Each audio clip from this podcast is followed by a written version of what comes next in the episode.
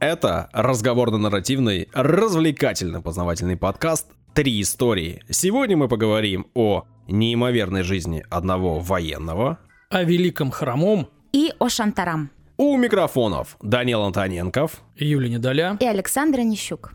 Подкаст «Три истории», в котором мы традиционно рассказываем истории. И традиционно в обычном режиме их бывает три. Ну, это информация для тех, кто вдруг впервые появился среди наших слушателей. А такие люди появляются. Вас становится все больше и больше. Это прекрасно. Мы этому очень сильно радуемся. И с большим воодушевлением Приходим на записи. Таким слушателям можно позавидовать. У них есть больше 160 часов контента непрослушиваемого. Так уже практически какой там 160. Там сильно больше. Хотя есть же выпуски поменьше. Юля, да, наверное, да. ты права. В общем, в общем, И в общем, переходим к историям. Их три впереди, а отбивочку, пожалуйста. Сегодня о великом хромом. Хромой? Ты будешь спрашивать, а ты знаешь, кто такой великий да. хромой? А, а я вы... такой скажу, да, а, ты, а кто это? А я такой, м-м, не знаю. Хромых много, спортсмен, наверное, какой-нибудь. Точно! Ну ладно, помните, я рассказывала о Пеле? Помним. В ну, футболке Пеле ты еще рассказывал. Ну и э, это да. одна из историй, которая мне самому ну, сильно понравилась. Мне да? просто понравилось и разбираться, и, э, и рассказывать. И, в общем, я решил, что время уже прошло много. Да? Почему бы не рассказать о другом великом футболисте, о котором, ну, не так э, много людей-то знают. Хотя он Горинче? Был... Все тебя пробили, Данч, что Нет, такое ты вообще, ты даже не знаешь такого слова Горинча. Это фамилия? Нет. Ладно, давайте вот такая, знаешь, как это, в фильмах, блокбастеры, описание. Они вместе начинали в сборной Бразилии. На победном чемпионате мира 58 года в Швеции. Но Пеле было суждено стать королем футбола, а Мануэль Франсиско ду Сантус, кривоногая радость бразильского народа, так и не смог справиться с теми пагубными привычками, которые приобрел еще в детстве. Круто? Кривоногая радость бразильского народа очень круто. Звучит же. Очень. Ну ладно, давайте разбираться. Вот в его жизни пошло сразу что-то не так. Он родился в 1933 году, 1933 году, но не 28-го, как значится в записи, а 18 на 10 дней раньше. Но папе Амара Франциско с мамой Марии было не досуг э, задокументировать. Он был пятым, они были заняты другим, пока донесли, пока зафиксировали. Потом этот э, человек в ЗАГСе там что-то э, там не услышал, записали на 10 дней, соответственно, раньше. Позже. Позже, да, да. Может, они просто хотели, чтобы у него был другой знак зодиака. Возможно, да. Это важно для бразильца настоящего. Ну, в общем-то, естественно, ошибка вскрылась, ну и плюнули, не стали исправлять. Недосуг. А мало того, мальчику забыли дать второе имя. У них у бразильцев принято второе имя давать, ну, там, там по папе. То есть он должен быть... Ну, в паспорт да, да, да, да. Мануэль Франсиско он должен быть. Записали просто Мануэль. И долго так ходил, до 14 лет, только потом исправил. В общем, видно, что как бы такой был ребенок, не обласканный вниманием, что ли. Но обидели его, ну, в кавычках, не только родители, да, этот писарь, но и природа. Смотрите, врожденное косоглазие, деформация позвоночника, смещение костей таза, ноги разной длины. При этом разные источники утверждают от 5 до 8 сантиметров. Кто-то говорит 5 сантиметров, разные ноги, то 8. Ну, 8 это вообще ну, просто... да знаю, и 5 это ужас. И даже 5 ужас, да. Ну и э, они еще, и эти ноги были выгнуты э, странным образом. Они преломлялись в коленях в одну сторону, как бы создавая то есть смещены. смещены в одну сторону обе ноги. Такой зигзаг. Да, зигзаг, или если тебе близка математика, я знаю, Юля любит ее больше географии. Значит, типа знак больше или меньше, смотря с какой стороны посмотреть, да, сзади или спереди. А, только не угловатый, а полукругленький, да? Я знаю, как выглядит этот знак. Так, ну, в общем, на самом деле, конечно, когда он подрос, его прооперировали но без видимого там, мгновенного результата. В принципе, врач э, сказал, что ходить, конечно, будет, но все остальное ничего не понятно. Ну и представить, что вот этот бедолага, да, хромой, косоглазый, э, невысокий, там жить нормально сможет, было сложно. А тут вообще-то он в футбол играл. Ну ладно, в Бразилии все играют в футбол, да, на разном уровне. Там как бы кинь что-то похожее круглое, легкое, а как начнется матч, да. На уже серьезный турнир, я бы сказал, команды сбегутся. Так нет, так там главное, что уровень футбола будет высокий. Вот именно, да. А не как у нас.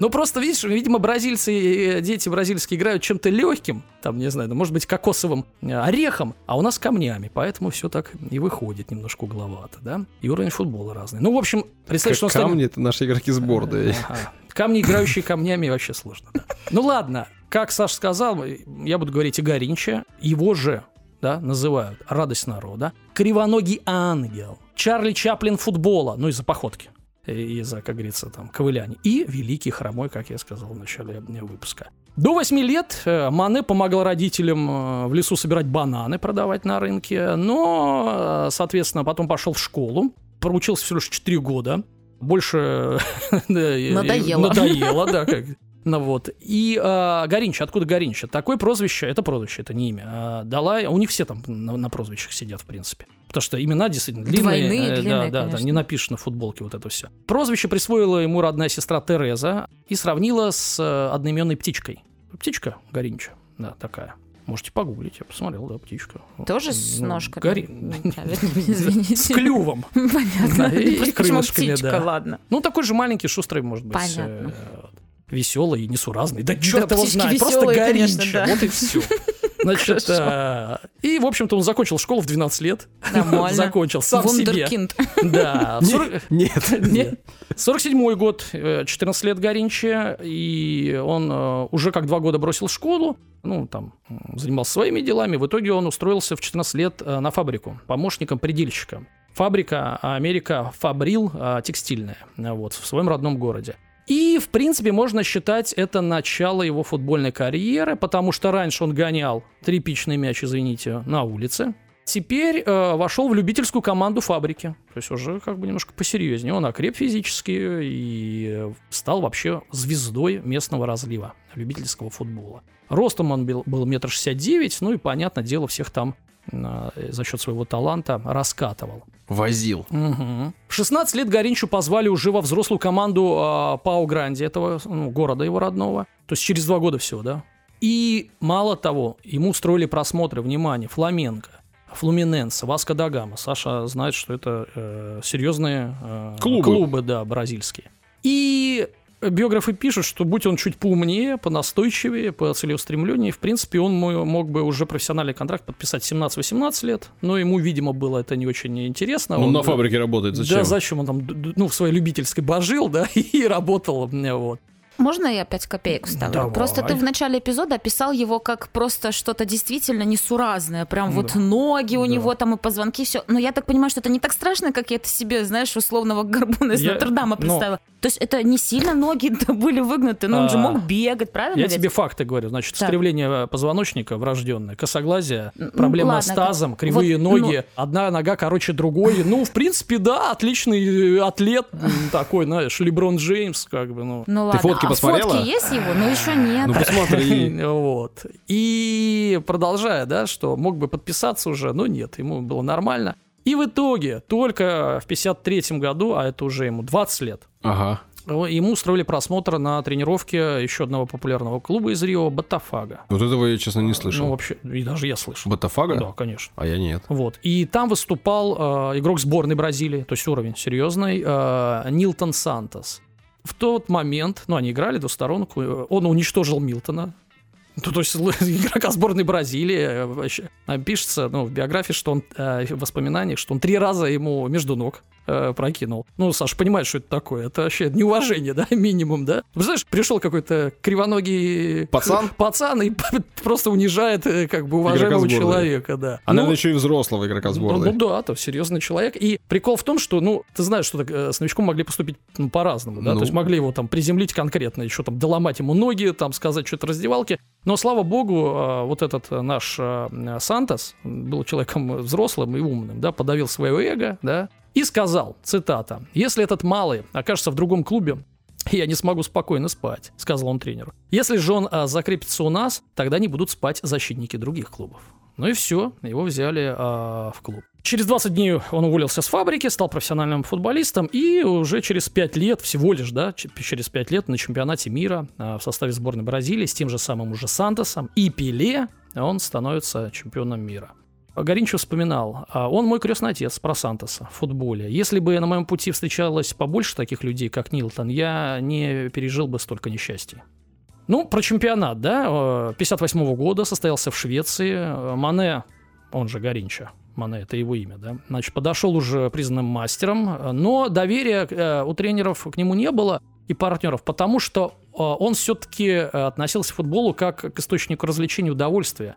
Он всех там унижал технично, но ему вот эти командные действия, отработка в защите, дисциплина, он просто веселился. То есть ему э, на своем фланге обыграть 5-6 соперников по кругу, сорвать овации, и все достаточно. Там, выигрывать. А там отрабатывать, что-то перемещаться. Конечно. Ну вот он такой, радость бразильского народа, да, то есть не пахарь, не анопка. Хотя у анопка тоже, ну ладно, не будем. Значит, в 59-м, да, вот как раз-таки на этом чемпионате к нему пришла мировая слава, потому что все увидели, э, какой он э, виртуаз. Два матча, между прочим, э, турнира, ну, начальной, да, группового этапа, провел на лавке с Пеле. И в третьем только вышли они вдвоем э, против советской команды вот, э, в стартовом составе. У Пеле там что-то дисквалификация же была или что-то такое? Не, у него травма там? на втором а, там была. Да, да. Ну, э, Неважно. Э, прослушай, Саша, выпуск Вспомни, номер. да. Я просто помню, что да, что Пеле там в третьем матче только мог ехать, там его убрали. Да. В общем, ну, а, про, про другой чемпионат тоже будет. Но вот про это, да, получается, они выиграли, а, все нормально. Горинча, он еще раз, о нем узнали. Он там не божил всех там, а, уничтожил, но о нем узнали как о крутом молодом игроке. Вот, на следующем э, чемпионате через 4 года, 62 год, э, это пик карьеры. 29 э, лет. Да, значит, соответственно, Мане. И вообще многие считают, что Горинч выиграл его для Бразилии в одиночку, потому что на групповом этапе э, Пеле получил травму и просто провел на банке. И, по сути, второе э, золото у Пеле, оно такое баночное, да. А Горинча что сделал? Он был признан и лучшим игроком, ну и бомбардиром турнира, то есть он все как бы там сделал. Он в четвертьфинале и в полуфинале по два мяча забил. Ну, то есть в матчах на вылет он э, Нормально. себя как бы проявил. Мало того, история ну, я-то точно не знаю, может, только какие-то фанаты э, футбольные это знают, что, значит, в полуфинале он был э, дисквалифицирован за стычку э, со сборной Чили, они играли, удален с поля и не должен был в финале играть. Горинч. Угу. Премьер-министр Бразилии, ни много ни мало, направил в Сантьяго телеграмму, и специально созванная дисциплинарная комиссия признала решение судьи ошибкой.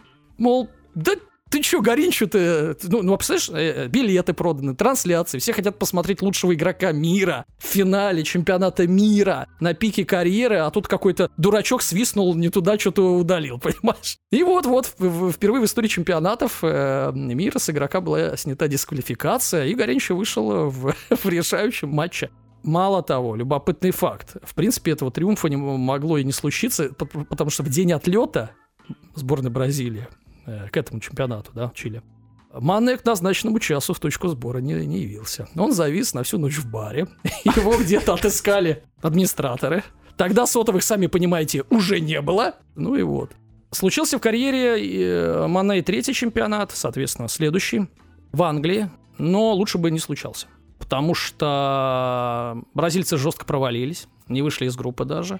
И, в принципе, последний свой матч за сборную Горинчо проиграл Венгрии 1-3. И вы можете себе представить вот в современном футболе? Ну, понятное дело, что разные уровни конкуренции, но все равно. Представьте себе, он за 11 лет сыграл 60 матчей в сборной.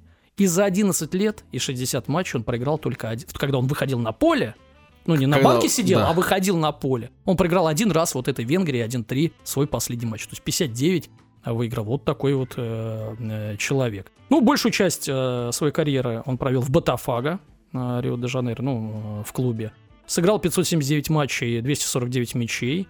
Если говорить после, да, об истории, то в 1994 году вошел в символическую сборную лучших игроков в истории чемпионатов мира по версии FIFA. В 1996 году занял второе место после Пеле среди лучших игроков сборной Бразилии в истории э, по, соответственно, опросу. В 1998 году вошел в состав символической сборной мира 20 века по версии э, э, журналистов, ведущих мировых СМИ футбольных. Занимает 20 место среди э, лучших футболистов 20 века по опросу World Soccer. Это британское издание, ну, авторитетное. В общем-то, человек признан не только зрителями, но и специалистами. Но любовь простых бразильцев Горинча, она а, не знала границ, и не потому, что он удивительно играл в футбол и мог там шестерых размотать на фланге, а потому что он был типа своим в доску парнем. Простым, открытым, щедрым, беззаботным, наивным, просаживал деньги во всяких дружеских попойках, э, всех поил, там зашел в бар, э, напоил весь бар, ушел, раздал знакомым, незнакомым, там, ну, э, можно было отдельную историю писать про его женщин,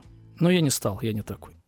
У него 14 детей от разных связей, только официально. Была история с норвежской, он приехал, какая-то горничная уехала, она родила, его стали судить. Реально все. А судить за что? Ну, она несовершеннолетняя была, он, а она забеременела. Ему там 5-7 лет грозит, он сидит на этой скамейке э, подсудимых и, и удивляется, а что такого-то? Ну, вот, сейчас родит хорошо. И он, главное, не отказывается. Да-да-да, я беру, беру ее с собой, беру ребенка, буду обеспечивать. В чем проблема? Все, все в шоке такие, Света, ты что несешь? В итоге, ну, как-то все сошло на, на нет э, нормально. Ну, в общем, он так, э, э еще по историям его а, партнеров, он говорит, один куда-то вышел, там, то ли на обед, то ли что-то приходит, а он там уже э, с горничной. Ну, короче, Горинча, вот это Горинча. Вот. Но э, э, другие истории э, были, что он, ну, он любил бары, короче, он был алкоголиком, забегая вперед. И он ходил по барам незна... незнакомым, не топовым, вот просто э, никому неизвестным барам, специально приходил, и после того, как он их посетил, бар становился известную. Все захотели, ну, э, попьянствовать, где Горинча. Тут, тут же появлялся стул, на котором сидел Горинча с подписью. И все туда ходили. То есть он делал прибыль Думаешь, он баром. специально это да. делал? Да. Ну, то есть как бы он так вот мог пойти поддержать э, каких-то, условно, просто людей. В общем, как вы поняли, образ жизни э, Горинча не имел ничего общего с, с профессиональным спортом. спортом не да. Криштиану Роналду. Нет. После окончания карьеры выяснилось, э, что он вообще-то нищий. Ничего не, Уже не скопил, да, да, да. Но и безнадежно болен еще. И э, когда он еще играл, то держался на плаву, а как только закончил, соответственно, все его вот эти болячки? А, и болячки, и привычки, соответственно, усугубились. Вот цитата из э, книги э, биографа э, футболиста Руи Кастро. Э, впервые Горинчев попробовал алкоголь в 4 года. В 10 лет уже э, выпивал регулярно, и чем дальше, тем больше. Бывало так. Завтра клубу или сборной играть, а Горинча пьяный в дым до утра братается с бродягами в кабаке. Это пишет не какие-то злопыхатели там, или условный пили, это пишет его биограф. Последние годы э, Горинч провел в нищете, как я сказал, снимал квартиру в не самом благополучном районе Рио, шесть раз проходил курсы лечения от алкоголизма, по некоторым данным э, и даже э, был наркозависимым. В 1979 году Ему диагностировали цирроз печени, психика была полностью расшатана. А вот. Рождество 82 года Горинча встретил в клинике, едва выписался, снова ушел в запой. 18 а января вернулся домой, и ему опять стало плохо. Супруга вызвала, э, соответственно, скорую. О, его госпитализировали, и через два дня, 20, 20 января в 6 утра, Мануэля Франциско дос Сантос в возрасте 49 лет э, был обнаружен мертвым в больничной палате. Диагноз цирроз печени. Э, надо сказать, что это практически э, семейный у него, потому что у него отец тоже умер от цирроза печени, тоже был алкоголиком. Саша, Саша коронная. Выход твой выход. Будешь? Ты что, алкоголь зло, но ну, это ну, очевидно это понятно, в данном да. случае. Но это хорошая э, иллюстрация. Ну да. Как вы можете э, свою жизнь угробить. Такие штрихи. Во время похорон за гробом с телом Горинча шли 300 тысяч человек. 300. Тысяч. Э, э, да, Юля, а сколько в Калининграде, напомню? Ну, в самом городе полмиллиона. Ну, 500, вот. Ну, там 500 чем-то. Вот. Да, 300 тысяч. Обалдеть. Да. полгорода, это считай весь город, там да, оставшиеся да. там дети, да, старики. Ну да, ну да, кстати. Кто, да. И они шли и кричали спасибо за то, что ты жил.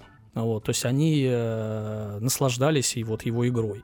Но среди такого огромного количества человек не было ни одного из тех, с кем он выигрывал а, для Бразилии два чемпионата. То есть одноклубники не пришли его проводить в последний путь. Похоронен в семейном Слушай, склепе. ну наверняка какие-нибудь там денег занимал, еще что-нибудь. Это же, ну, как бы, когда человек алкоголик, к сожалению, он же вызывает кучу проблем да, у да. Э, окружающих. Ну, может, они где-то на выезде были. Слушай, ну, похорон. занял денег, не отдал, ну, умер. Но, блин, если ты с человеком там прожил, можно когда неуважение прийти и попрощаться, ну, видишь, вспомнить, на... как вы выигрывали если, там. Если не пришел ни один, наверное, были какие-то веские причины. Наверное, наверное. Но похоронен в семейном склепе в городе Маже. На, на его могиле а, написано «Здесь покоится радость всего бразильского народа». И 1 июня 2017 года, вот буквально недавно, получается, бразильские СМИ сообщили, что останки Горинча бесследно исчезли из склепа. И расследование результатов не принесло. Тут украл Кто косточки. Унес, да, да, да. Ну, поклоняться как это, понимаешь, черт его знает. И под конец истории, да, конечно, история не любит сослагательных наклонений, все это знают, но представьте себе, какой у него потенциал был, если даже вот такой кривоногий, э, соответственно, э, без дисциплины, бухающий, без тренера, да, вот э, там в детстве нормального, каких э, высот он достиг. То есть талант вообще невероятный, который, ну, явно не раскрылся. И вообще-то он э, мало, родился раньше Пеле, да, если говорить там на 7 лет. Вот. Э, но он рос на улице, характером и привычками пошел, естественно, в отца, с, с, кому, с кого ему брать пример. А отец, высшим карьерным взлетом которого стала должность охранника на заводе, вот был, что уж там, банальным алкоголиком, э, и, как многие бразильские индейцы, то есть он из, ну, коренной индейец, да, вот. Ну, собственно, спился, когда соприкоснулся, как говорится, да, с благами цивилизации. То есть, ну, и, и так-то бы алкоголя нет у индейцев, да, там, коренных. Крепкого. Да, крепкого. А так вот, пожалуйста, в большом количестве. Это как, знаешь, у нас у северных народов тоже там... А, ну, там говорят, что нету, да, да, да. Ну, в общем, понимаете, о чем речь. Вот такой вот был Горинча. Ну да, надо этот, э, фотографию туда, ну, значит, да. в наш телеграм, потому что я вот, пока ты рассказывала, я его разглядела. Да, снимки ну, рентгеновские нужны, а то ты не очень веришь. Там ног, ну, колени ну, и ну, таза, вот так вот выглядит он очень даже ничего. Я его фоточку. Хорошо. Вот, смотри. Хорошо. Природа его не всем одна, обделила. Одна нога, нога впереди, другая сзади, чтобы разницы не чувствовала. Подожди, ты про что сейчас? Явно не про мяч. Это складка, Юля. Нет, это природа.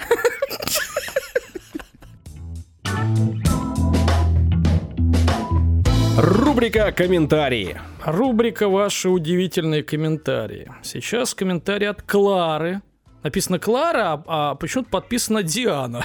ну вот Исаева. Ну, вот Диана Исаева, Диана которая и... хотела бы, чтобы ее назвали Кларой. Возможно. Может, у нее два имени. А может, она нас ругает и не хотела от своего имени ругать? Да, ну там она не знала, что подписывается автоматически. Ну-ка, прочти-ка. Итак, я кыргызка, живу и работаю в Анкоридже, штат Аляска. Ого! Обожаю слушать вас на работе. Вы крутые. Особенно ну кто, Данила, Данил конечно, да. Антоненков. Даня!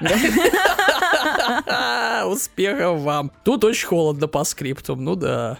Ну, ну да. Вам привет. Особенно после Киргизстана, наверное, вообще. На Аляску привет. Крутой комментарий. Да. Спасибо. Вообще приятно получать комментарии, тем более вот такие хвалебные. Даже когда Даню хвалят, это тоже приятно. Да, да, даже Но так. это не точно. Итак, очень хвалебный отзыв, пишет Кристина. Наткнулась на этот подкаст случайно, причем в третий раз. Вы слушайте, как можно третий раз наткнуться случайно? Да как, очень легко. Не первый раз наткнулась, не упала, да, или что, не ну, заметила. Да. Ладно. И у меня так бывает периодически. Я начинаю слушать подкасты, постоянно его вижу, вот он где-то мелькает, а мы постоянно находимся в топе, там, например, документальное. Угу. Там первое, второе, третье место постоянно занимаем. О, сам себя не похвалишь, никто не похвалит. Да, нет, ну это правда. Это факты. Знаю, конечно. Это факты. Это факты. Голые. Ну вот, человек видит постоянно картинку, думает, ну что это такое, послушай, послушай, да ну чушь какая-то. Включает рост. Да ну, ну нет, ну вообще, ну как это может быть тут? Ну, Приходит третий раз к нам. А в, на самом деле это же важно, какое настроение у нас и какое настроение у человека. И мы должны совпасть. Угу, угу. Гениально. Первые... Я продолжу, да? Да-да-да. Спасибо, да. Первые два раза не зацепило, но это понятно. Потом я решила дать ребятам еще один шанс. Ну, видимо, заслужили чем-то. И все. Я просто пропала. Подкаст затянул и очаровал. Я взахлеб прослушала все выпуски, некоторые по два раза. Видимо, вот, видимо, в, в, в качестве искупления, да, тех, тех первых двух незацепленных. Значит, вечные баталии, поддевки между Александром и Данилом, задорный смех Юли очень заразителен. На фоне, я бы сказал, смеха Юли. А я бы сказал, поддевки. что не все поддевки вы слышите. Да, не все поддевки попадают в выпуск. А самая главная история. Всегда было интересно, как не похожие друг на друга ведущие подбирают похожие или перекликающиеся истории. Спустя столько выпусков могу сказать, что выпуск невозможен, двоеточие. Без перебиваний колкости Дани, без длинной предыстории и успокаивающего э, голоса Саши. Я вообще очень спокойно Да, да, под него засыпать хорошо, наверное, людям. Без звонкого смеха Юлии и непосредственного интереса ко всем историям. А, значит, под звонкий смех Юлии надо просыпаться. а под, а под мое бубнение а, идти к начальству, выбивать премию, да. А под Сашина засыпать, получается? Я сказал. А, Прекрасно, да? что ты слушаешь а, меня так же, как и первый 160 выпусков, да. Спасибо всем, кто пишет нам комментарии. Нам их получать очень приятно, нам их получать очень полезно. Это продвигает подкаст, а то, что продвигает подкаст, нас мотивирует им заниматься дальше. Поэтому пишите, пожалуйста, комментарии. Будьте, пожалуйста, активны. Комментариев становится меньше у Данила в отложенных. Значит, нужно вам активизироваться. Сделайте это, пожалуйста.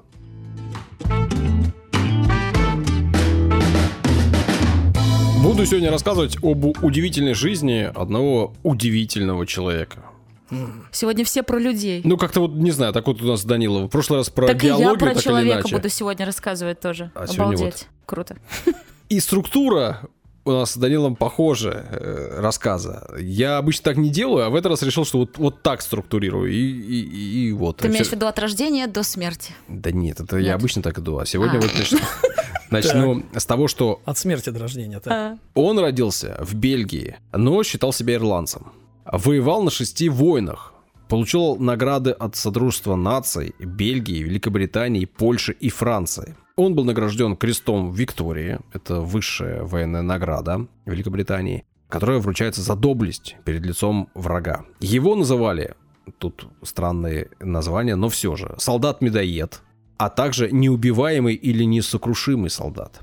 При этом в боях он получал огромное количество ранений, в том числе в лицо, голову, живот, ноги. Ему оторвало часть уха, он лишился глаза, пальцев рук и в итоге руки. При этом он умер в своей кровати в возрасте 83 лет.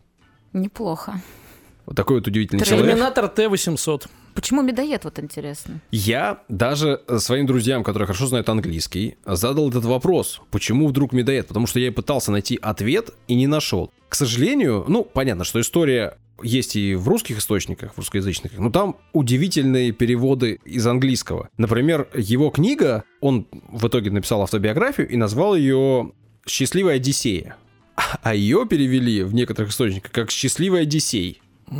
И это вынесли в ряд э, прозвищ его. Вот этот солдат-медоед и счастливый Одиссей. Про медоеда, честно, не, не смог разобраться почему, но вот про то, что он счастливый медоед, это вот вроде как солдат-медоед. Не знаю. Сладенький. Ну, счастливый солдат-медоед, понятно. Что-то такое. Или сладенький. Подожди, подожди, подожди. А кто ест мед? Мишки. А может, он был такой суровый, как медведь? Ну, Ладно. он был суровый, э, но на медведя вообще не похож. Фотки, понятно, в большом количестве выложу в телеграм-канал. Ну да, потому что там есть что посмотреть, есть на что посмотреть. У меня будет одна фотография, которую Юле понравилась. Ей же выкладывайте, смотреть. Юля знает, что нравится девушкам. Вот, вот и именно, да. Я знаю, что нравится мальчикам. Там должен быть мяч. Там есть мяч? Не знаю, я не обратила внимания. Вот в середине кадра, Юль. То есть настолько. Будущий рыцарь-командор Ордена Британской империи, будущий сэр, а тогда просто Адриан Картон де Виарт, родился 5 мая 1880 года в аристократической семье Леона Константина Гислена Картона Картона де Виарт. Мы ждали это. А мне Леон нравится. Леон Картон. Так. Некоторые современники и исследователи утверждают, что вот отец э, героя моей истории был незаконно рожденным сыном короля Бельгии, Леопольда II. Бастард. Ну, вроде. Но доказательств, с одной стороны, нету этого у меня. С другой стороны, вся Очень его жизнь э, похожа на то, что действительно был он человеком непростым. И действительно, семья у него была аристократическая вся его жизнь наполнена всякими этими историями э, странными, преувеличенными, гипертрофированными или вообще сомнительными. Но кажется, что и правды в ней действительно много. Вот буду вам и рассказывать. К тому же, обычно такие вот истории, когда я говорю, что вот они такие все неправдоподобные, это какие-то а, мутилы, да, какие-то люди, которые там что-то, чего-то, кого-то придумывают, что-то кого-то обман. Мутилы. А, мутилы, я удивилась, просто извините. Есть, есть все, вратарь все, мотала, а есть мутилы. Мутилы, я поняла, да, мутит, которые, да, воду да. в жизнь. А все а ясно. это военный, прославленный. Военный мутила. Да. В некоторых источниках сообщается, что когда ему было 6 лет, у него умерла мать. В других источниках говорится, что мать у него не умерла, а просто развелась с отцом. И отошла. И за, отош... за хлебом, отошла да. от дела, в итоге она там э, повторно вышла замуж, у нее там была своя семья, а отец забрал ребенка, и они переехали из Бельгии, где жили до этого момента, сначала в Каир. Там э, в Каире э, отец его нашел новую женщину, повторно женился. Ну, а мальчик сначала жил в Каире, говорят, там выучил неплохо арабский. А после этого его отправили учиться в Англию. Сначала в школу-интернат, а потом он поступил в Балиол колледж. Это один из старейших колледжей Оксфорда. Оксфордского университета. Место престижное, отец у него был, помимо того, что, возможно, незаконно рожденным сыном короля, он был еще и очень успешным юристом, достаточно богатым человеком. И отец э, хотел, чтобы и сын его получил юридическое образование. В общем, сын поступил в колледж и учился на юриста. Правда, этот самый колледж он не закончил, потому что в 1899 году, когда ему было 20 лет, он решил, что ему нужно в армию. Началась э, Вторая англо-бурская война, и он э, пошел и подал документы, и его забрали в армию. То есть он в ряды армии вступил. При этом э, он э, туда записался не под своим именем, а под э, частью своего имени просто Адриан Виарт, без этот Картон Д, и приписался 5 лет. Сказал, что ему 25, и, в общем, простым рядовым отправился в составе британской армии в Южную Африку. Позже, когда он уже вышел на пенсию, когда он уже писал свою автобиографию, ту ту самую «Счастливая Одиссея», он э, в ней написал следующее. В тот момент я понял раз и навсегда, что война у меня в крови. Если бы я не понравился британцам, я бы предложил себя буром. То есть ему плевать было да, на чьей стороне, да? да. Но похоже, что это действительно правда. То есть не для красного словца написано, исходя из э, всей его дальнейшей жизни. Но британцам он понравился, его взяли в корпус, который воевал в Южной Африке. И, э, соответственно, он там рядовым начал принимать участие сразу же в боевых действиях. Ну, сначала была какая-то учебка, а потом, а потом, потом, потом началась война. Ну и буквально сразу же он получил свое первое ранение. Точнее, ранение было сразу два, в живот и в область паха. Ну и ранения были, с одной стороны, достаточно серьезные, чтобы было необходимо его отправить восстанавливаться в госпиталь в Британию. С другой стороны, ну, эти ранения его не убили и не подорвали его боевой дух, не испугали его. Его привезли в Британию в госпиталь. Там сразу же выяснилось, что, во-первых, ему не 25, а 20. Узнали его а имя. А как, подожди, выяснилось? Они срезали кости и по кольцам, что ли, выяснили? Это Видимо, как? да. Ну, Или он в бреду просто такой свой возраст произносил. Значит, тогда они ему поверили, а сейчас, значит, э, ну, как-то выяснили. Может, в Британии документы его лежали где-то по всей Ну, в общем, так или иначе, э, выяснилось, как его на самом деле зовут, сколько ему лет. Ну и сообщили его родственникам, что так и так, вот он э, находится в госпитале. Возможно, ему было действительно там э, не очень хорошо, возможно, вопрос стоял там о каком-то серьезном о чем-то, и он сам признался, да, как его зовут. А, или родственники, кстати, сказали. Короче говоря. Да. А отец его узнал, Шерлоки. что сын вместо того, чтобы учиться на юриста в колледже, воюет в Южной Африке. И, конечно же, был этим недоволен. Старался сына отговорить, но тот строго-настрого запретил себя отговаривать и сказал, что нет, я буду военным, мне это нравится, война это мое.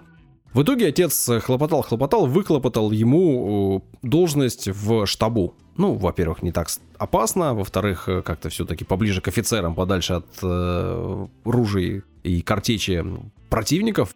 В составе офицерского корпуса он вернулся в штаб в 1901 году в Южную Африку. До сражения его уже не допускали, он там занимался какими-то штабными делами, и это ему жутко не нравилось. Он постоянно просил перевода, он постоянно просил, чтобы его отправили в действующую армию, постоянно хотел на передовую, но его держали в штабе. А он там в бумажках ковырялся в каких-то. Ну, на самом деле, в бумажках он в тоже... В штабе писарем. Да. Не, не, есть куча историй об этом периоде его жизни, если покопаться в его биографии, и им рассказаны, и исследователями его жизни говорят о том, что он там сначала отец как-то выхлопал ему даже офицерскую какую-то должность, там низший чин. Но в итоге он его лишился очень быстро за то, что там пытался с кем-то драться, был э, постоянно всех провоцировал, постоянно требовал вот этих вот переводов. Переводы ему не давали. Потом его вообще отправили в Индию, в город Муттаре. И там тоже было скучно, там тоже было спокойно, там не было войны, и там нужно было что-то как-то работать. Работать было не особо интересно, он там много ходил на охоту, постоянно развлекался. На охоте однажды упал с лошади и сломался несколько ребер. Потом восстанавливался, опять же, долго, но ему это тоже не нравилось, ему это, ну, его заставляли лежать, он там с кем-то ссорился, чуть ли там не стрелял в какого-то индийскую слугу своего, за это его судили, потому что, ну, как бы стрелять людей даже в индусов это не очень хорошо, даже по тем временам. И оттуда его как-то отмазали, никаких проблем у него там особо не случилось, в тюрьму его не посадили, Вернулся он в 904 году в Южную Африку. Но к тому моменту война закончилась. Неудача. И он расстроился опять, да что ж такое, все мимо меня проходит. И он действительно расстроился. Послужил какое-то время там, было там чем заняться, а в 907 году, в 1907 году он вернулся в Британию. При этом вот только в 907 году он э, присягнул британской короне. То есть до этого он бельгиец, и он не был подданным короны, и его даже не могли там особо никак э, не награждать, ничего, потому что он был наемником, по сути, в армии. Что тоже немножко странно, но вот в такие моменты кажется, что действительно он был внуком короля, потому что таких странностей ему позволялось много совершать. Там странно вести себя с офицерами. Отец пробивал его какие-то места в штабу. Ну, в общем, может быть, просто денег было у отца много. В 908 году вернулся в Британию и решил попутешествовать э, по Европе. Ну, потому что работы у него как-то было, видимо, не так много, а деньги были. Отправился в путешествие по Европе и в этом же 908 году женился на австрийской графине, внимание, Фредерике, Марии, Каролине, Генриете, Розе, Сабине, Франциске, Фугет, фон Бабенхаузен. Многоженство какое-то. Закончили упражнение. Это все одна женщина. Да, это все графиня австрийская. Так он стал э, членом семьи э, австрийской Но можно графини. представить, что у тебя их много. Согласен. Она это сделать очень легко. Ты, например, в понедельник называешь ее по первому имени, во вторник по другому, и у тебя ощущение, что у тебя много женщин. Это чувство, когда не ошибешься, да, когда наживаешь. Типа другим именем Не, ну, например, назвал Галя и... Ты такой, а она такая, да, да, я здесь. Ну, как раз у а нее... может и Галя я, я ж не знаю, там столько имен. Да. Она сама их все не знает. Восемь. Да. Ну, семь имен, дальше фамилия, еще фон и прибавка. Короче говоря, с графиней жизнь у него была долгая, в смысле семейная, но не слишком счастливая. Да и, честно говоря, вместе времени они проводили крайне мало. У них в итоге родилось две дочки. Графиня умерла потом раньше его. Но, по большому счету, они жили раздельно. И исследователь, я ну, признаюсь, я не читал его автобиографию, она, во-первых, есть только на английском, а это уж совсем зачем оно мне надо. Но исследователи, которые читали, говорят, что в этой автобиографии нет ни слова, посвященного жене и дочкам. Не запомнилось. Все. И дочкам тоже? И дочкам. Все про войну, ну, все про сражение. Про женщин, что у тебя будет? Про, про куклы, что ли, и платье? Несерьезно. А, Ни одного ранения в пах. горел войной. Он жил войной. Он требовал войны. Как я сказал, он в шести войнах поучаствовал в итоге. Ему повезло в этом смысле. Жил он в этом э, плане в удачное время. Ну, кто-то скажет, что это время весьма неудачное, а для него это было самое, что ни на есть прекрасное время. Понимаете, совсем скоро началась Первая мировая. В 1914 году он э, пребывал в самом расцвете сил, молодой офицер, очень хотел воевать, и как только где-то загорелось, он сразу потребовал перевода его туда. Отправился в британский Сомалиленд. Там было самое горячее место на тот момент. Там уже шла война, там воевали вовсю, и он, конечно же, оказался в гуще событий, э, сразу же рвался на передовую. При этом важно отметить, что отправился он служить в часть, которой в итоге управлял человек, который стал советником Черчилля, и он с этим своим начальником, с офицером э, Гастингсом Осмеем, ну, успел пересечься, успел себя проявить, успел как бы ему запомниться. Но почему я говорю успел запомниться? Потому что, конечно же, в одном из первых же сражений он получил сразу же ранение. Куда? Про ну, живот, про пах мы знаем. Что следует? В этот раз он был ранен в лицо и потерял Глаз? Помимо прочего, глаз и часть уха ему оторвало. Прикольно. Да, хорошо. Не думал, что так можно прокомментировать ранение в глаз и ухо. А он и счастлив, наверное, был. А, да, еще. Он ненавидел в итоге свой стеклянный глаз, который ему вставили. И он э, предпочитал ходить просто с э, повязкой на глазу, как пират. И на всех фотках э, вот после ранения он с повязкой. К ранениям он относился легко. По крайней мере, в книге он относится к этому именно так и описывает их, что мне было весело, это была отличная заварушка. Ой, я говорю, прикольно. Класс. Да. Восстанавливаться после ранения, да, в, дважды ранение в лицо и оторвало ему часть уха, а он отправился в Британию. Ну, его отправили опять в госпиталь. В 15 году его наградили орденом за выдающиеся заслуги. Ну, то есть в том сражении он получил этот самый орден, он проявил себя. Орденов у него было в целом масса. И ну, кажется, да, он уже получил ордена, он уже офицер, ему выбило глаз. Ну что, можно уйти на заслуженную не, не, пенсию? подожди, во-первых, остался второй глаз и ухо. Да. да и живот подлечился. Нет, и, и пах здоров. И конечности И руки, ноги на месте. Ты чего? Пахать и пахать. Другой бы, может, и ушел на пенсию, но не он. Он, конечно же, как только восстановился, сразу же потребовал перевести его в войска и отправился на Западный фронт Первой мировой. Ему даже дали командовать уже. Э, сначала он командовал тремя разными батальонами, а потом в итоге даже бригадой. Вообще командовать можно по-разному, вы понимаете. Можно сидеть в штабу, можно раздавать приказы, можно анализировать ситуацию. А, а можно идти вперед всех, да? Можно быть первым на боевом коне со шпагой, Не, ну у него есть один глаз, ему виднее. Когда же два глаза, это что они разбегаются. Куда атаковать не ясно. Один он точно бьет цель. Чтобы вы понимали, к концу Первой мировой войны он получил еще семь ранений, в том числе одно в голову. Именно тогда, во время Первой мировой войны, он лишился руки. И, ну, сейчас будет такая история немножко неприятное для кого-то. О, Поэтому, давай. ребята, если вдруг вам не хочется это слушать, я в описании подкаста, когда уже запишем, сделаю пометки, с какого времени по какое вам нужно перескочить. Что за дичь? Да. Первый раз такой слышу. Ну, ну вдруг люди кушают. Да, да давай уже, интересно. Самое интересное начинается. Его полк находился на марше, и они попали под обстрел артиллерии немцев. Ему попало картечью, раздробило руку, на руке были часы, часть осколков э, часов и самой э, шрапнели раздробили ему прилично ладонь левой руки. Врач, которому его доставили, сказал, что в принципе ладонь можно восстановить.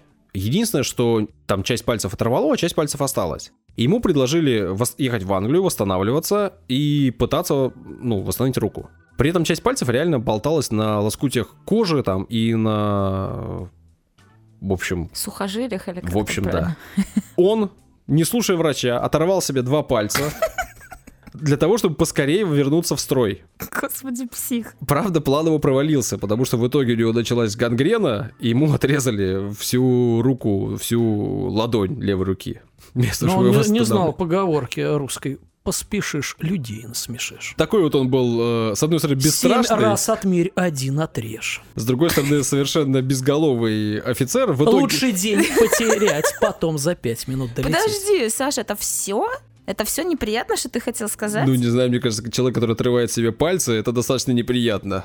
Да, Я вот, тут завтракала недавно пилу последнюю смотрела, где чувак язык сам себе вырвал. Такой, да, да приятного аппетита. Да, там кино, а здесь реальность. Ну и что? Подтвержденное документально. Короче говоря, отправили его лечиться, восстанавливаться в Англию, ну потому что у человека гангрен, отрезали ему руку. А, и понятно, что долго лечиться он не мог. Мне кажется, у него гангренная мозга с такими действиями. Ну ладно. В 1916 году, ему 36, э, его э, назначают капитаном, и он отправляется дальше на службу. При так, этом... стоп, стоп, то есть на- настолько была кадровая проблема, да? Ну, слушай, то первый... есть у, у, у человека глаза нет, уха, двух пальцев. Он руки, дал кисти. нет, у него кисти руки уже кисти нету. нету. Ты, всего... да, ты нам годишься. Всего Мы тебя этот... ждали. Всего на этот момент у него 9 ранений различных. Да Нормально. он не спрашивал. Так ходить можешь? Он да. просился. Он, он требовал. Да, ну, ну какая разница, все равно есть какие-то ограничения. Что значит просился? Я говорю, о, отлично, ты будешь снайпером. Или что? Ну как бы... Никаких снайперов. В, в разведку пойдешь. Его а отправили капитаном управлять э, людьми. И он вновь проявил себя в этот раз при сражении под Ла Буазель. Еще раз, 36 лет ему, он капитан, офицеров э, в этот момент э, не так много, и он выполняет обязанности подполковника. Угу. Он получил как раз-таки за это сражение высшую награду Британии, и есть описание. Прочту его. Во многом благодаря его бесстрашию и вдохновляющему примеру удалось предотвратить серьезное поражение. Он проявил предельную энергию и мужество, доведя нашу атаку до конца. После того, как трое других командиров батальонов были выведены из сражения, он взял на себя их функции и гарантировал, что завоевание территории будет сохранено любой ценой. Он проявил себя неустрашимо, проходя через огневые заграждения самого интенсивного характера. Его храбрость вдохновляла всех. Ну то есть он был реально безбашенным, просто мега активным, совершенно бесстрашным человеком. И он подымал за собой людей, он вдохновлял их. Трое других офицеров получили ранения или там погибли, я уже не стал уточнять. Он взял на себя управление батальоном и выполнил задачу. За это он получил крест Виктории, это высшая военная награда Британской империи, которая вручается за храбрость который вдохновляет, и за хладнокровие. В общем, это, ну, самое главное, что можно получить за доблесть в бою. Слабоумие и отвага. Ну, в некотором смысле, наверное. После этого его назначили временным майором, и он выполнял функции после еще временного подполковника. Ну, то есть он офицером был-то на самом деле капитаном, но вот его сначала майором, потом подполковником сделали временным. В 17 году он получил орден короны Бельгии и получил звание подполковника уже официально. А войну, Первую мировую, вот на этом фронте западном, он закончил в должности командира бригады и в звании временного генерала бригадного. Удачное время, да? Можно капитана быть временным генералом, ну, да? он уже стал э, подполковником, я тебе напомню. Только временным или нет? Нет, сначала временным. Понятно, потом реальным. А потом уже реальным. И когда он был временным подполковником, его сделали временным генералом. Ну, я говорю, что... Да, ну, в армии все так, потому что в армии ты не можешь, будучи капитаном, там, командовать э, батальоном. Да, понятно. Чтобы командовать батальоном, ты должен ну, быть... Вообще такой взлет, да, ракетой с капитана до генерала. Ну, он э, расплачивался частями да, тела да, за, за это. каждое звание, да. Да, да. После этого ему не хватило войны. Ну, война вроде как закончилась, большая часть Европы. Но не, он, он прикинул, он подошел еще. к зеркалу и посмотрел, сколько еще осталось. Типа, ну еще на пару войн. На пару войн. Отправился в Польшу. Именно там э, была самая горячая точка. Именно там э, его назначили командующим британо-польской военной миссией. И он сначала там был помощником, потом стал э, первым лицом в этой самой миссии. В это время Польша вела ну, в общем, войны со всеми. Польша, вот как раз как польское государство только появилось, да, она воевала за Львов, она воевала с Литвой, она делила Вильно, соответственно, с Литвой, она с Чехословакией делила Силезию, и при этом она еще конфликтовала с Советским Союзом. То есть была самая горячая точка. И вот во всем этом принимал самое непосредственное участие Девиард вдаваться в эти сражения и в те войны, которые он там вел и с Советским Союзом, и э, с петлюровцами, да, под Львом, во все это не буду вдаваться. В общем, принимал самое непосредственное активное участие. А в его ранение? Да, просто перечисли и все. Да, просто тела. чего он там лишился опять, нам интересно. Какая-то. А? Ну, как-то вот э, об этом ничего не сказано, но э, очевидно, что проявил он себя там хорошо, познакомился со всеми э, руководителями Польши того времени, и э, в итоге, после того, как уже в Польше стало поспокойнее, он решил, что в Польше можно и остаться. Подал э, бумаги о выходе на пенсию, ушел в отставку и остался в Польше. И, в общем, вот это, это, это где-то случилось в 23 году. Ну, стало спокойно, скучно, неинтересно. Все, можно уходить на пенсию. 15 лет в итоге он прожил в Польше там в крутых поместьях, ездил по гостям, по всяким гостил. В своей книге написал, что не было ни дня, когда бы он не охотился и не стрелял бы в кого-либо. Слушай, не сомневаюсь даже. Не стрелял в кого-либо и охотиться, заметьте, это разные, разные вещи. конечно. Но, как мы знаем, э, Первая мировая война закончилась, э, в общем, по большому счету, ни, ничем. Она там не решила как, какие-то глобальные вопросы, которые стояли перед человечеством в тот момент. И многие понимали, что Вторая мировая грядет. Ну, по крайней мере, сейчас об этом, знаешь, по прошествии времени очень легко заявлять. 15 лет он прожил в Польше, началась э, Вторая мировая война. В 1939 году он понял, что пора, время пришло, отправился в Лондон, подал документы на восстановление на военную службу, и его отправили э, возглавить десант в Норвегию англо-французский, англо-французский десант. Понятно, что там немецкие войска в это время э, двигались по Европе, и его задача на бумаге звучала предельно просто. Остановить вторжение в Норвегию. А сколько лет ему? Ну, это уже 39-й год. Так, а... а родился он, э, соответственно, в 80-м. О, почти 60 лет, что ли? Да. Но его уже отправляют не рядовым пехотинцем. Его отправляют э, возглавить десант. Управленческая функция, да, там генеральская должность, я напоминаю, у него. При этом все в этой миссии в Норвегии с самого начала было не очень. Потому что даже долететь до Норвегии без приключений у них не получилось. Их э, самолет был обстрелян, они э, приземлились э, где-то там на фьорде, их обстреливали, самолет был поврежден, но где-то пишут, что это даже можно считать авиакатастрофой, которую он пережил. Но, по большому счету, такая рядовая ситуация для того времени, а для него уж и тем более. Отряхнулся, посмеялся и пошел дальше. А, вообще, вот эта миссия англо-французского десанта там была изначально провальной, и только на бумаге она имела какой-то смысл. В реальности, когда он приехал, он понял, что у них нет сил, он понял, что они попадают в окружение, и только благодаря вот его бесстрашию и воле к сражениям они смогли пробиться к морю, и в итоге их оттуда спасли британские силы. То есть... Десантировались в обратную сторону. Именно, да вернулся в Лондон, продолжил службу в штабе генеральном. А в 41-м Черчилль, помните, да, говорил о том, что он служил с одним из помощников Черчилля. В общем, к тому моменту Черчилль уже прекрасно знал, кто этот человек. Назначил э, Девиарта главой британо-югославской военной миссии. И у него была такая серьезная и сложная, можно сказать, даже секретная задача э, вести переговоры с правительством Югославии. В тот момент э, Гитлер были шансы, что с Югославией мог заключить какой-то договор, британцы хотели опередить его. В общем, была сложная схема, и Девиарта отправили туда на переговоры. Лететь нужно было на самолете, лететь нужно было через Мальту, они долетели до Мальты, там э, заправились, а дальше двигались по направлению к Каиру, туда, в сторону Югославии. Ну, в общем, облетали, потому что, мы же помните, да, там Германия, Италия. У берегов Ливии его самолет, в котором он летел, начал терпеть крушение. Говорят, что отказало два двигателя. И самолет начал падать в воду. В итоге самолет упал, была жесткая посадка, часть э, людей погибли, часть людей потеряла сознание, в том числе и он, они оказались в холодной воде. В итоге, несмотря на то, что у него там нету кисти, он выплыл, добрались они до берега, но на берегу ждали итальянцы, итальянские войска, которые взяли их в плен. Таким образом, он оказался в плену. Он и еще часть офицеров, с которыми он летел, плюс в плену он еще познакомился с частью офицеров, и вообще в плену он провел время аж до августа 43 года нельзя сказать, что к нему там относились как-то ужасно, или что у него там были ужасные условия существования, все-таки он был высшим офицером, да, мы понимаем, что ну, в то время и там в тех условиях жилось ему там не ужасно. Но, наверное, не так, чтобы сильно прекрасно. Но самое главное, что он не мог сражаться, как вы понимаете, никоим образом. В 43 году его а, решили итальянцы отправить в Лондон с э, бумагами о том, что они готовы заключить договор с Британией. Ну, то есть итальянцы хотели выйти из войны уже в 43 году в конце а, там, лета и отправили его в Англию. Приехав в Англию, сразу же в Лондоне он пообщался с Черчиллем, тот его сразу же отправляет на новую миссию, в этот раз в Китай, в качестве личного представителя премьер-министра.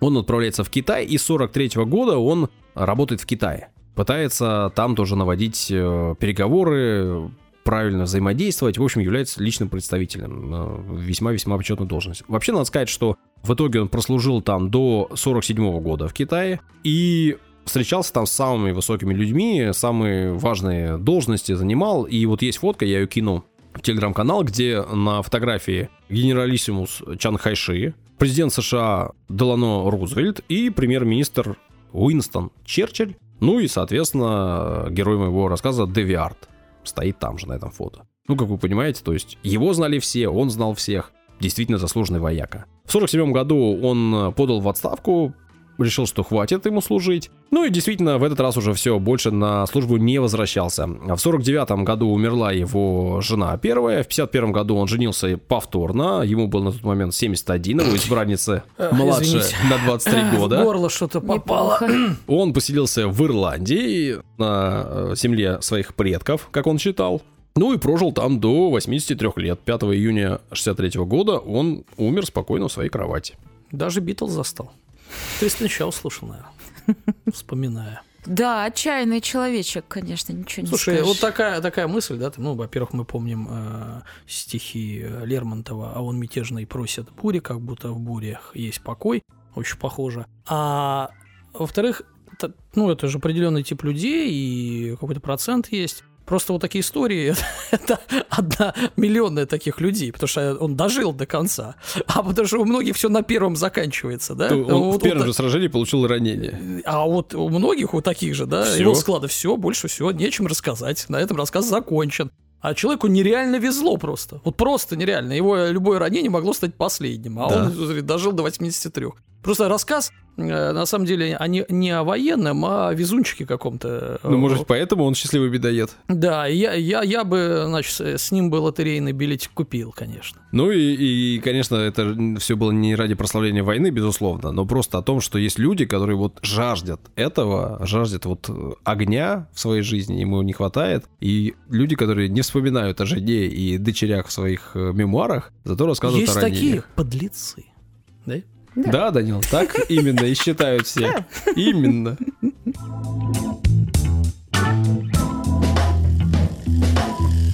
Новая рубрика, всеми любимая. Уже традиционная, не такая новая. Восьмая. Восьмая. Ты счет ведешь? Конечно. Счет 8-0 в мою пользу. И пока 7. А Посмотрим. Мне кажется, в твои ворота голы летят да? в телеграм-канале. я бы сказала.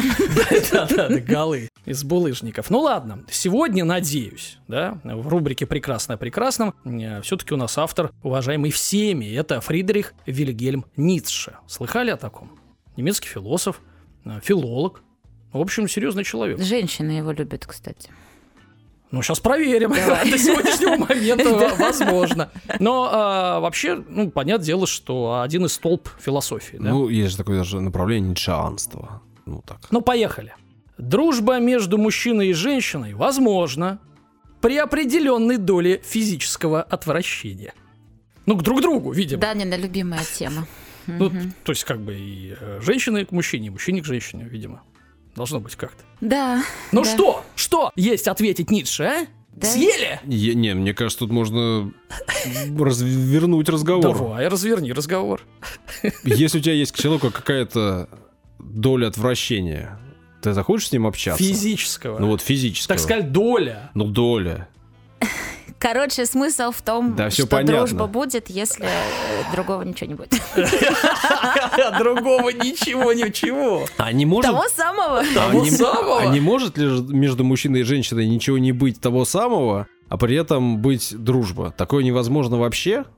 В принципе? Запутал Почему? меня. Ты наоборот же Вот сейчас именно. правильно все сказал. Да. Нет, я еще раз. Может ли быть такое, что люди дружат, Так. при том, что они нравятся друг другу? Так, Физически. Ну, в том числе Ну. физиологически у них нет отвращения друг к другу. так. Но они просто дружат. Их есть другие Мо- а, ограничения. об- Объясню. Это, Может скажем так, до поры до времени. Это из обстоятельств. э, В И общем-то, это очень редко, но Да такое это не- бывает. это просто стечение обстоятельств. Надо с этим смириться. Все, Данил? У меня все. Не хочешь У продолжить? нас с Ницшей. С Ницше? С Ницшей. Да. Ну, привет Ницше. Ницшему. Да, Ницшему. Все.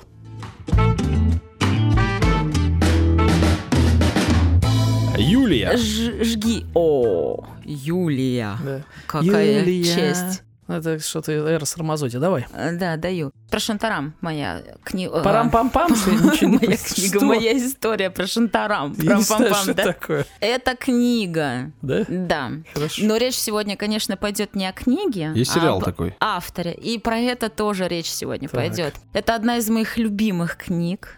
Я ее крайне рекомендую. Тебе название понравилось просто. Да, Ага. просто что такое Шантарам. И, ну, ребятки, если я рекомендую книгу, Ты должна сказать, вообще-то. Вообще-то, давно конкурсов у нас не было. Ничего себе. Представляешь, и вы, кстати, не знали те- про то, что я хочу сделать, да, да. Ну, не в общем-то, все по классике. Так. Хочу разыграть эту книгу, она Нифига крутая. себе. Я хочу, чтобы кто-то один выиграл из нашего Мгм. телеграм-канала Так. и прочитал ее, конечно же, с нашими а- автографами. Ё-моё. А может он, человек не захочет, чтобы морали книгу. А, А может он ее перепродать Так захочет. она уже замарана, она уже прочитана Юлей. А. Мы же не будем новую покупать, что ты думаешь?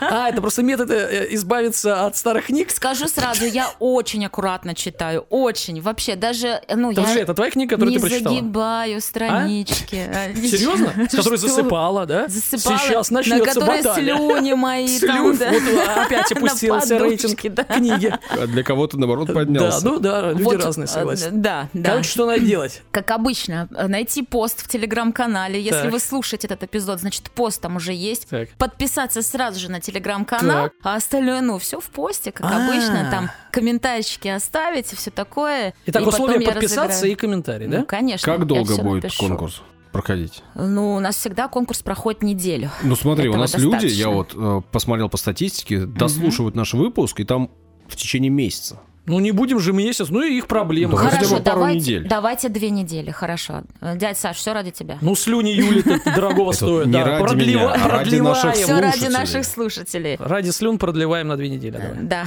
Давай. Так, все. Все, закончили? Баталия с конкурсом окончена. Я надеюсь, что все будут э, рады, все ждут конкурса, все любят. Не все же нам только подарки получить, да, ребята? Поехали дальше. Шантарам, да, что такое? Ты же не знаешь? Это кличка.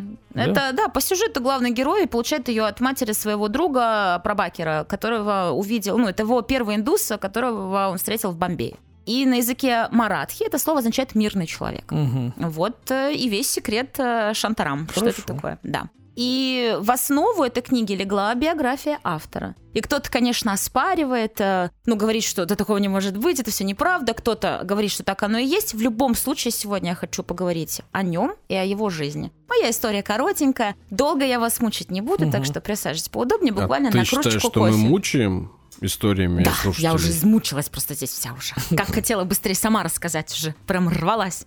Так рвалась, что говорил, давай, давай, твоя история вторая, я буду третий. Так рвалась, так рвалась. Кстати, еще раз, да, повторю, что сегодня все три истории про людей у нас. И мы опять не договаривались, так получилось. У нас этот связь, короче, миндальная с ребятами. Грегори Джордж Питер Смит, а именно так нарекли будущего писателя при рождении, появился на свет в австралийском Мельбурне в 1952 году. И о своей молодости он почти ничего не рассказывает, и известно об этом периоде совсем немного. Стыдится, наверное. А, Просто особо нечего э, говорить. Знаю, что там он только про маму очень хорошо отзывается, что якобы она там была от него без ума, любила его очень сильно. И он увлекался спортом и билетристикой. И он карате занимался, боксом, регби, ну, в общем, все Ну, есть ни о чем, да. Везде понемногу. О, ну да, да, получается, там в 12, 14, в 20. Нет, э, э, Ну, да, плавания имел не было, виду- поэтому ни о Нет, Да, не имел в виду, что... э, ну, Везде по да, чуть-чуть. везде по Надо быть в одном чуть-чуть. э, профессионалом, а не это самое. Что это такое? Вот, да, да, спорта все хорошие. Юля, Я- что, да, да, Что? ты-то каким спортом конкретно занималась? Карате, Ты же говорила, что ты занималась всем подряд. Всем, и да. Ну и клево Ну, же было. Так нет, ну, Нет.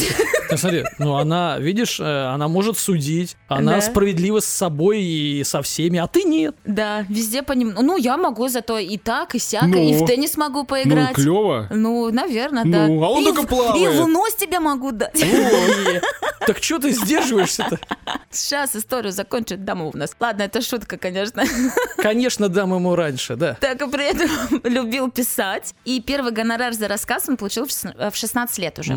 Студенческий лидер, основатель нескольких партий анархистского толка. Господи. А, да, Слушайте, а вот, э, подожди, анархия это же вообще, да? это мама анархия, папа. Да, извините, так. Про портвейн не будем. Да не будем, да, осуждаем. Значит, осуждаем. Стакан осуждаем, все осуждаем. Значит, вот анархия же это как бы вообще никакой структуры, то есть никакого регулирования, э, никакого руководства, ничего. А тут партия анархии, то есть какое-то противоречие, какая-то хрень. У анархии не должно быть партии. Ну да, есть Или, такое. ну, у э, вот последователей анархии. Ну смотри, у него было несколько партий, он анархично подходил к этому. Ладно. Несколько да я все партий, понял, да, но да, партии, да. видишь, несколько вводил анархию да, да. в структуру. В, в школьную, Студенческую, да, в студенческую, школьную, да. да. Ну ладно, мы не будем Мгм. зацикливаться Хорошо, не на будем. этом. Ладно, все-таки там студент, что-нибудь там в голове Да. непонятно. Ну, в общем-то, он писал в юности, как он говорит, автоматически, используя только теоретические представления о жизни. Ну, то есть что-то ну, там где-то да. увидел, да. То есть опыта особо-то у него Конечно. никакого не было. Но произошло в его жизни событие, после которого он, ну, скажем так, перешел на темную сторону. Ну, А, он развелся с женой. Тихо. Подожди. И потерял опеку над маленькой дочкой. И Так. да. Не смог он с этим справиться морально и пристрастился ко всему. мгм. Не только к алкоголю, и Ну, еще я бы ко сказал, что всяким не, он не другим. перешел, а его подтолкнули к этому. Согласна, абсолютно. Что Его- перешел? Ну, он не смог справиться, да. Ну, как? Ну да, ладно, хорошо. Я не буду здесь с тобой спорить. Так, э, давайте пусть так, будет опять же, вот сразу вот давайте займем позицию, что мы ничего не знаем о том, почему они развелись, Не знаю. Какая что разница? там случилось. Нет, я думаю, что дело Может, не... он бил ребенка А. и жену. Пил, Нет, бил, нет, не, не бил. любил, денег не давал, мы Не-не-не. знаем, да. Нет, не бил точно, там все у него с дочкой, потом я потом расскажу, но в целом нет, такого ничего не было. Всё, То, что хорошо. он там развелся и фиг с ней, ну вот опека над маленькой дочкой, конечно, не очень прикольно. Ну, в общем-то, Так. да, в общем и целом, Ну-ка. пристрастился. И чтобы оплачивать все это, это вообще-то дорогостоящее в кавычках удовольствие, да, Мгм. он начал грабить банки, магазины и строительные, э, и строительные магазины. Мгм. Но такой Робин Гуд. В общем-то, он грабил... Отдавать шурупы бедным строителям или что? Нет, он грабил организации, застраховавшие имущество свое. В качестве оружия использовал игрушечный пистолет. Из-за его поведения во время ну, преступления, ограбления, его называли преступник-джентльмен, ну, либо джентльмен. э, Мгм. Ну, преступник от приставки мест, да? А почему? Потому что он всегда здоровался, со всеми Мгм. общался Ну. учтиво, благодарил за Ну, то, что конечно. ему отдали там деньги. Хороший Вот, человек. и прощался вежливо Мгм. со всеми. Но До новой встречи говорил? да, да, скоро увидимся. Всем пока. Кофе за мой счет. Да.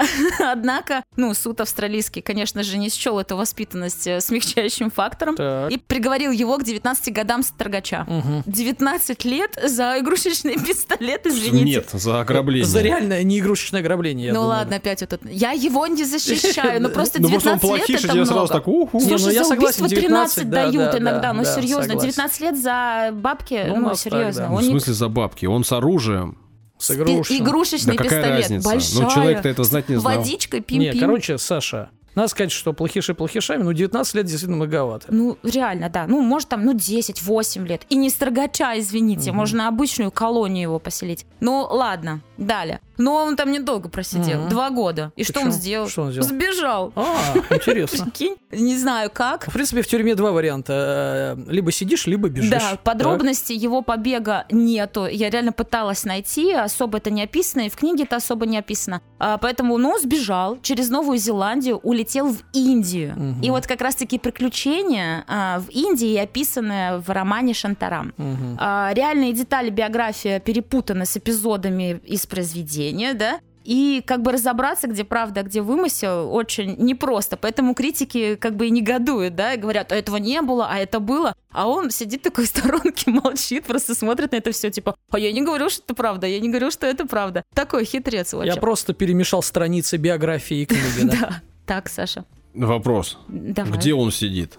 Досиживает свой срок, плюс еще двадцаточку сверху. Нет, ты что? В смысле, знаю. а что, можно сбежать и, и потом уже все, не Да, надо сидеть? можно. Не Так надо. работает? Он сидел в австралийской тюрьме, сбежал в Индию. Кто И его ш- там найдет? Ну и Он все. там в трущобах И жил, сейчас и его в всё. Индии никто не знает, где он, что он. Все сейчас все знают. Сейчас тебе расскажут, Ладно, Я тебе давай. все ты. расскажу. Короче, он говорит, давай Он конец так хочет, истории. чтобы он 19 лет Сидел, отсидел, не просто да, такой думает, вот это негодяй. Джой. Водичкой из, пистолета на всех стрелял. Да, если бы он пришел с пистолетом, который был очевидно с водичкой, люди бы ему не отдавали деньги. Сказали, иди, мальчик, в Но сторону. Ну, они же не знали, что он Именно. игрушечный. А когда на тебя наводит пистолет, тебе как бы страшно и неприятно. Сто процентов, я с тобой согласен, можно даже инфаркт схватить, но никто не схватил, не умер, и 19 лет это реально много. Ух ты! зна- Так мы его не защищаем Обычно, сейчас, не правда. обычно все, кого там обвиняют в чем-то, и кто в итоге оказывается в местах лишения свободы, так как да я вообще ничего не делал, за что мне дали Не-не-не, стоп, стоп, стоп, еще раз. Есть все-таки факт ограбления. Ну, Не убийство, а ограбление. Но мы За ограбление 19 лет, ну, в наверное, котором это никто не обоснованно.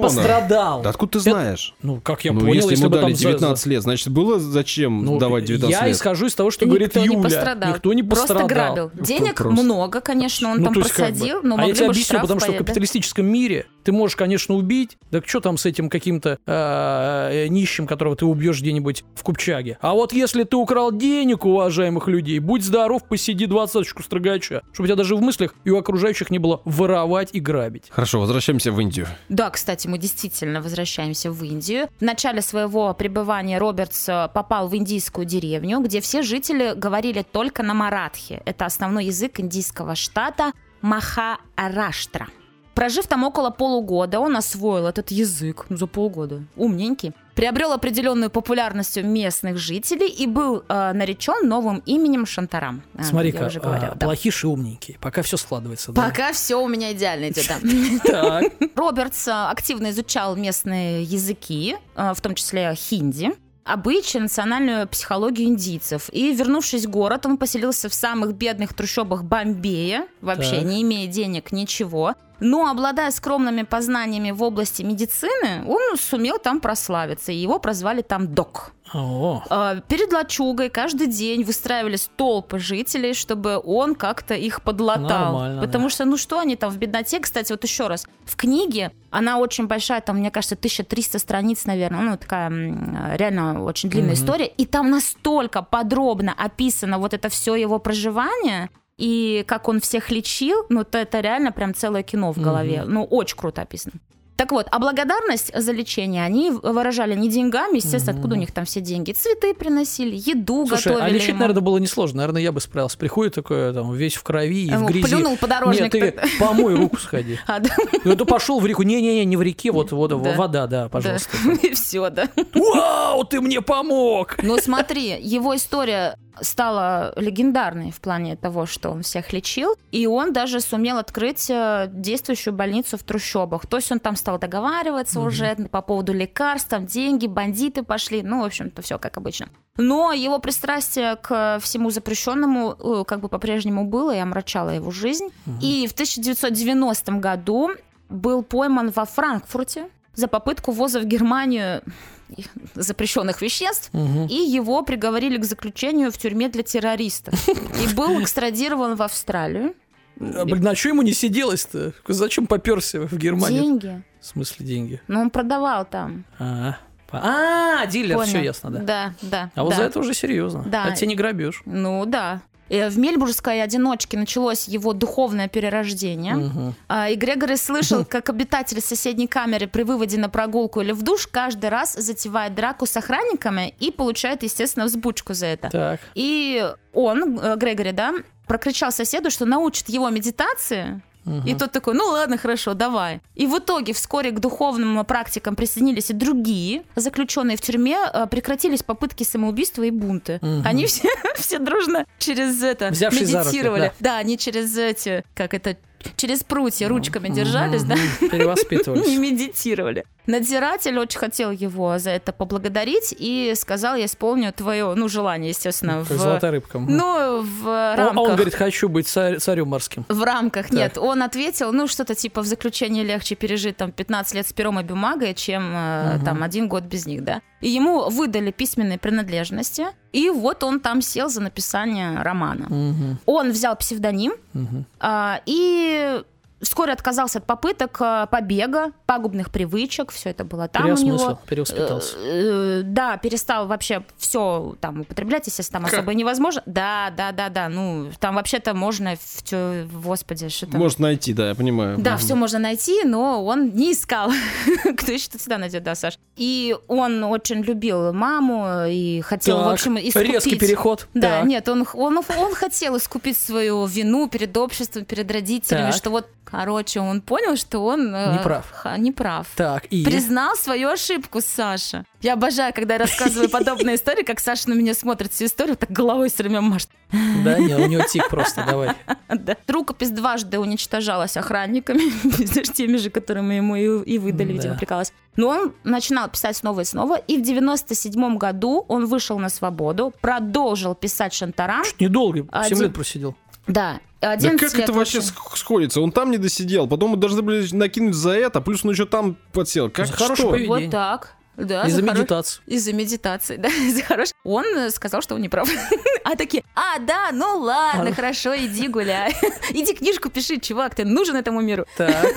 11 лет он писал эту книгу. Мгм. И, естественно, он утверждает, что события романа именно события подлинные, а персонажи вымышленные. И, например, вот, э, значит, э, его главный герой Лин, да, и его друг был лучший пробакер там уже Кто, в Индии. кто? Пробакер это имя такое, да. И в книге он такой лучезарный, добрый, просто невероятный человек, а в жизни он был наоборот такой г- смурной, грустный, ну и так далее. В общем-то, все персонажи другие, но Мгм. события все реальные. Он женат на Франсуазе Стюрц, это его вторая, получается, жена, да? Она являлась президентом благотворительного фонда «Надежда для Индии», а он там был сотрудником и, в общем-то, закрутилась, завертелась. Они любят проводить время в том самом кафе «Леопольд», Сайгон, вокруг которого... А, Нет, извините. да, называется «Леопольд», вокруг... Я когда прочитала эту книгу, я такая, все, я хочу в Индию, я хочу в это кафе, я хочу там сидеть, я все хочу, трущобы. А, а в тюрьму не хочешь В новозеландскую? тюрьму не хочу, вот просто в Индию, в кафешке Тогда посидеть, подальше почилить, держись от игрушечных пистолетов.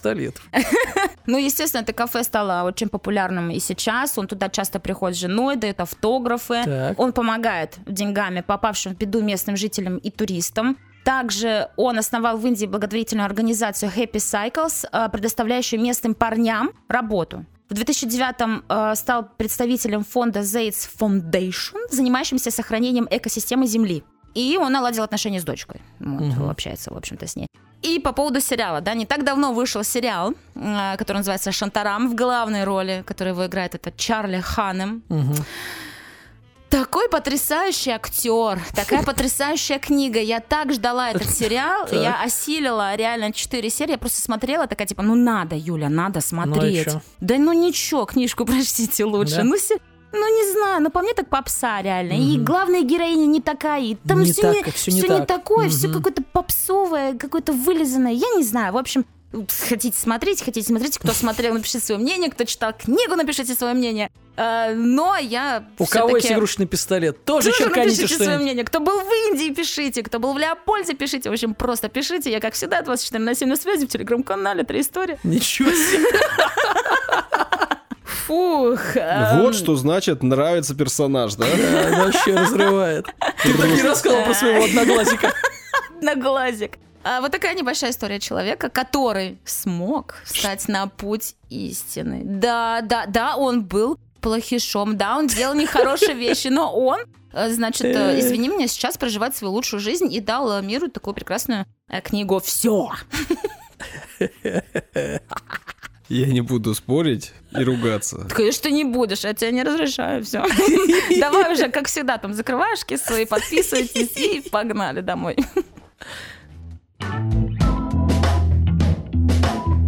И действительно, закрывашка прямо сейчас и начинается. Спасибо, что дослушали. Вам, ребята, спасибо за историю. Юля, Тебе не спасибо, а тебе ва! Данил, тебе тоже, да. Слушателям, что добрались, э, что слушаете, что поддерживаете нас э, материально в том числе. Удивительно, но нам средства продолжают поступать. Мы тут эксперимент делали, несколько выпусков, ничего об этом не говорили. И они перестали поступать, да? Ну, большей частью перестали, но некоторые вспоминают и как-то, да, благодарят нас. Да, да. И рублем. Спасибо вам большое. Если хотите нас поддержать материально, ссылка есть в описании, плюс есть QR-код на картинке в Телеграм-канале и в ВКонтакте. Группа есть в ВКонтакте, в Телеграм-канале. Слушать нас можно везде, где есть подкасты. Подписаться на нас нужно, комментарий оставить очень нужно. Все, что я хотел сказать, я сказал. Пока-пока. До свидания. Алвида. Это на хинди.